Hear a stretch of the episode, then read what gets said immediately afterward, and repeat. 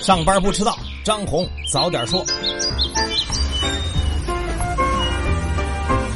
今天是十一月二十九号，星期五。各位听友早，欢迎收听今天的张红早点说。上来还是说大事儿。昨天，外交部副部长乐玉成召见了美国驻华大使，就特朗普签署《香港人权与民主法案》提出了严正的交涉和强烈的抗议。乐玉成指出，将所谓的《香港人权与民主法案》签署成法，严重干预香港事务，严重干涉中国内政，严重违反国际法和国际关系基本准则，是赤裸裸的霸权行径。中国政府和人民对此强烈愤慨，坚决反对。他强调说，中方强烈敦促美方纠正错误，改弦更。章不得将该法案付诸实施，立即停止插手香港事务、干涉中国内政，以免给中美关系和两国重要领域合作造成更大的伤害。对美方的错误举措，中方必将予以坚决反制，由此导致的一切后果由美方完全负责。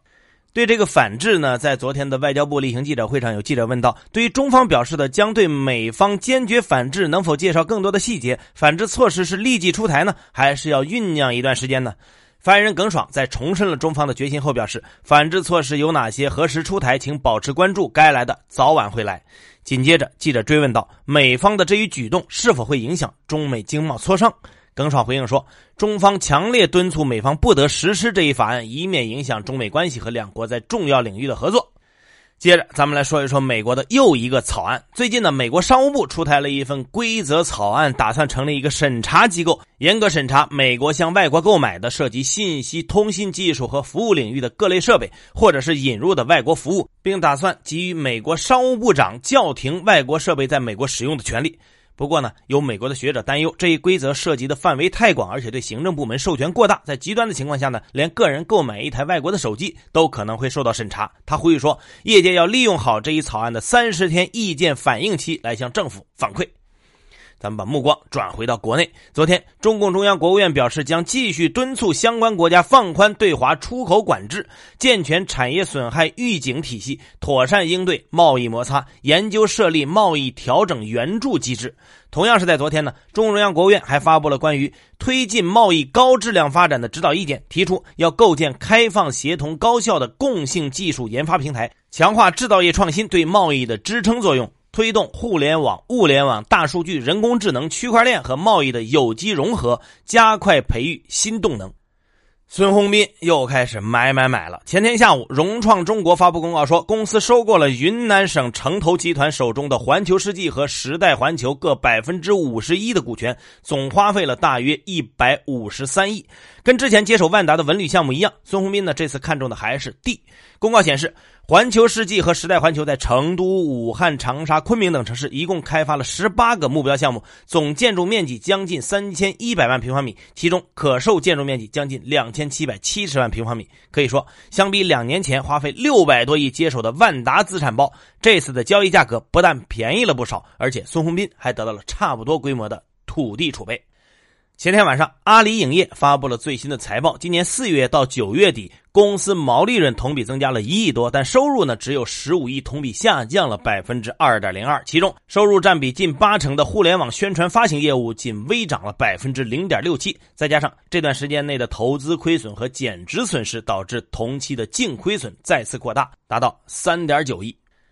昨天上午，国家医保局召开发布会，介绍了今年国家医保谈判的准入药品名单，一共谈成了九十七个，全部纳入了乙类医保目录。其中呢，新增药品七十个，价格平均下降了百分之六十点七；三种丙肝药平均降幅百分之八十五，肿瘤糖尿病用药降幅百分之六十五。在续约的二十七个药品上，价格也平均下降了百分之二十六点四，而且呢，进口药基本都是全球最低价。总的来说呢，将使患者个人负担减少百分之八十以上。另外呢，国产网红抗癌药 PD-1 也首次被纳入了医保名单。不过呢，并不是此前网传的四款药品，而是只有信达生物一家。国家医保局表示，没有谈判成功的药品呢，仍然有可能通过医保目录的动态调整机制进入医保。准入谈判将会根据医保基金承受力度、企业降价意愿等等多种因素开展。前天，内蒙古乌兰察布市四子王旗又确诊了一名现鼠疫病例。目前呢，这名患者正在当地医院进行隔离救治，总体情况平稳，相关的防控措施也已经落实。不过，最早发现的正在北京救治的两名肺鼠疫病例呢，仍然是病情危重。国家和北京市联合医疗专家组正在全力的救治。所以再次提醒大家啊，要保持良好的个人卫生习惯，尽量避免去人群拥挤的场所。去医疗机构就医或者出现发热、咳嗽等等相关症状的时候，要及时佩戴口罩和就医。外出旅游的时候，尽量减少和野生动物接触，不要私自捕猎、剥食、携带异源动物。同时呢，要做好防止跳蚤叮咬的措施。最后来说一起虐童事件，在前天晚上十一点左右，有网友反映说。北京民生听力康复中心存在打骂儿童的情况。之后呢，北京延庆区公安、市场监管、残联、教委等部门联合进驻机构开展调查。根据央视新闻的消息呢，这家中心的登记名称是北京民生教育咨询有限公司。虽然它实际从事着残障儿童的看护、康复等等经营，但它注册登记的主营业务却是教育咨询和组织文化交流活动。在被调查的时候，这家中心共有三十五名经外儿童，七名教师。目前呢，犯罪嫌疑人张某和李某某已经被警方依法刑事。拘留事件的调查和相应处置工作正在进行当中。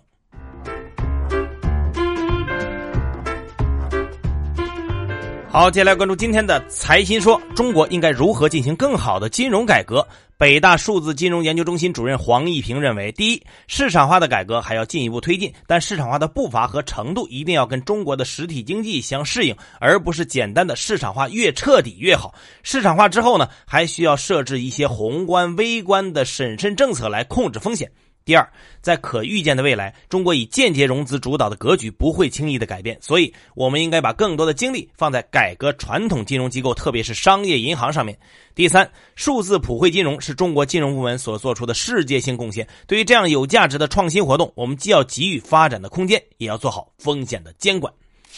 人民币汇率破七后的市场表现为什么好于预期呢？国家外汇管理局国际收支司原司长管涛认为，从国际环境来看呢，中美经济走势、货币政策都在由分化走向收敛，美元指数冲高动能也在逐渐的衰减，这为人民币汇率稳定提供了一定的支持。从国内环境来看呢，货币错配的改善缓解了贬值的恐慌，国内金融风险总体趋于收敛，市场适应汇率波动的能力明显增强，央行外汇市场信誉也在进一步增强，这些因素都有助于外汇市场的稳定。总的来说呢，破七打开了人民币汇率的弹性空间。无论是从经济周期还是金融周期来看，目前的时机对于深化汇率改革而言是相对有利的。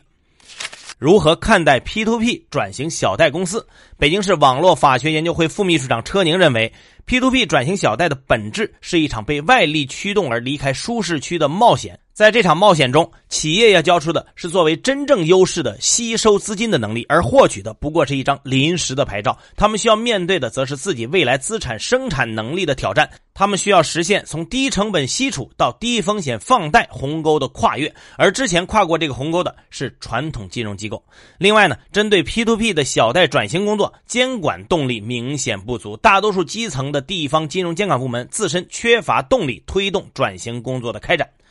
更多的专家观点，请收听财新 FM。你可以通过财新 App 右上角的小耳机找到我们。接下来是张红一句话，看看今天有哪些重要资讯不容错过。市场监管总局就经营者反垄断合规指南公开征求意见，经营者不得与其他经营者达成排除、限制竞争的协议、决定和其他协同行为。财政部消息，截至今年十月末，全国地方政府债务余额二十一万三千八百亿，控制在全国人大批准的限额之内。中国基金业协会数据显示，截至今年十月，券商纾困民企一年落地规模只有四成。融三六零大数据研究院发布的数据显示，十一月全国首套房贷款平均利率为百分之五点五三，环比上涨了一个基点。中央汇金投资有限公司披露信息显示，前三季度公司净利润为四千五百一十三亿，同比增长百分之十二。中国粮油控股在港交所公告称，中粮集团计划将中国粮油控股私有化。计划完成后，公司股份将在联交所撤回上市地位，注销价为每股四点二五港元。邮储银行昨晚公布了网上发行申购情况及中签率，网上中签率约百分之一点二六，创下了二零一六年新股信用申购制度实施以来的最高。二十六号，国元证券前研究总监王明利因在职期间担任一家私募机构的投资总监以及另一家私募的法定代表人和大股东，被安徽证监局出具警示函。交通运输部针对滴滴顺风车宣布上线运营表示，驾驶员从事顺风车行为必须不以盈利为目的，同时要对每车每天的合成次数有一定的限制。印记退今天将被深圳证券交易所摘牌。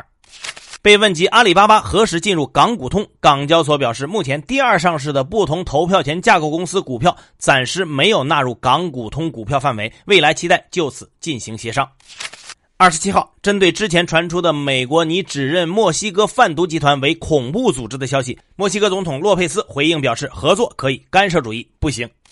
当地时间二十六号，美国联邦航空管理局表示，波音无权再签发737 MAX 适航证，联邦航空管理局将是该证书的唯一签发机构。最后是国际资本市场，昨天是感恩节，美国包括美股在内的所有金融市场都休市一天，布伦特原油跌百分之零点三，报收于每桶六十三点八七美元。接下来是财新十年调查报道故事集的彩蛋时间。本周上线的是甘肃官场现形记。甘肃原省委书记王三运试图历经多个省份，在最后一站甘肃，他决定抓住退休前最后的机会。而尾随他而来的是一群熟悉的老板们。王三运自己是属于一种，呃，这种有点心灰意冷的这种状态来到甘肃。我我自己觉得他是实际上是没想着，就是要在甘肃干一番事业，所以他就想，如果要是退休以后哈，那就没有机会了，所以还还是要利用权力寻租嘛。他很早就开始了，到了甘肃最后这一部分就比较疯狂了。有趣的是，王三运曾在接受采访的时候这样描述自己的仕途经历。因为我走过的地方也实在是稍微多了一点，到甘肃是第五个省了，走了这么多地方呢，应当说，回过头来看都是财富。这话不假，财富的确如影随形。早年王三运在安徽担任省长时，就有福建的企业主尾随而来，中国华信的叶建明就是其中之一。在王三运的帮助下，华信曾拿到了稀缺的壳资源，顺利完成借壳上市。而自从王三运转任甘肃，老板们照例尾随而来。这些商人们来自福建、安徽等地，无一不是王三运曾经从政的地方。很快，甘肃坊间便流传着这些商人染指建设工程、跑马圈地的故事。王三运自己甚至曾在中央纪委的电视专题片《巡视利剑》里如此回忆：他们到甘肃来投资以后呢？也也故意在炫耀跟我的关系好到什么程度？大家都知道这些人来自何方，即便不找我，这个他们这个在那去找别的人，实际上也是利用我的影响，这样的变着一些花样啊，就想办法呢塞私货，把这些问题解决。这其中一个典型的例子，就是福州市侨联的副主席、明城集团董事长于培地。二零一二年八月。兰州市政府与明城集团在兰州举行合作项目签约仪式，王三运亲自带着省里四大班子领导全部出席。企业集团来我市投资兴业，体现了明城集团非凡的战略眼光。我们相信，双方的合作可谓大手笔，总投资达到五百七十五亿，涉及工业、地产等等领域的六个项目。二零一三年底。大明城开始热火朝天的卖起了楼盘兰州大明城，谁知大明城地理位置尴尬，在远离市中心的高新区内，销售并不顺利。有多名兰州消息人士透露，房子卖不动，大明城觉得亏本，就不断向甘肃省兰州市要政策、要优惠，而王三运也着实琢磨了不少办法。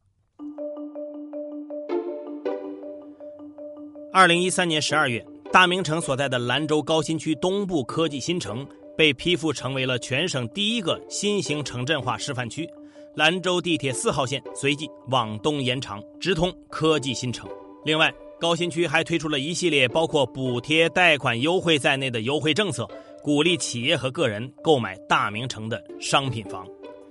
有知情人士还透露。王三运还曾经希望兰州市政府以安置房或者廉租房的形式来回购大明城的住宅。就在一手要政策优惠的同时，大明城又在兰州市城区获得一块宝地。这个政府以公共用地名义强征的黄金地块，被用于兴建商业综合体明城广场。比如说，你把把，原来那么好的地方，原来大家都他们要说打造一个生态园的那个黄河风情园，呃，最后就成了给了大明城开发商业楼盘了。那这中间，大家当然会问呢，同等的竞争条件，甚至比他好的企业得不到这样的待遇，只有他能获得，这是为什么？答案是不显而易见的。好，以上消息来自于我们财新网、还新华社和三大证券报。各位安心上班，好好挣钱，咱们下周见。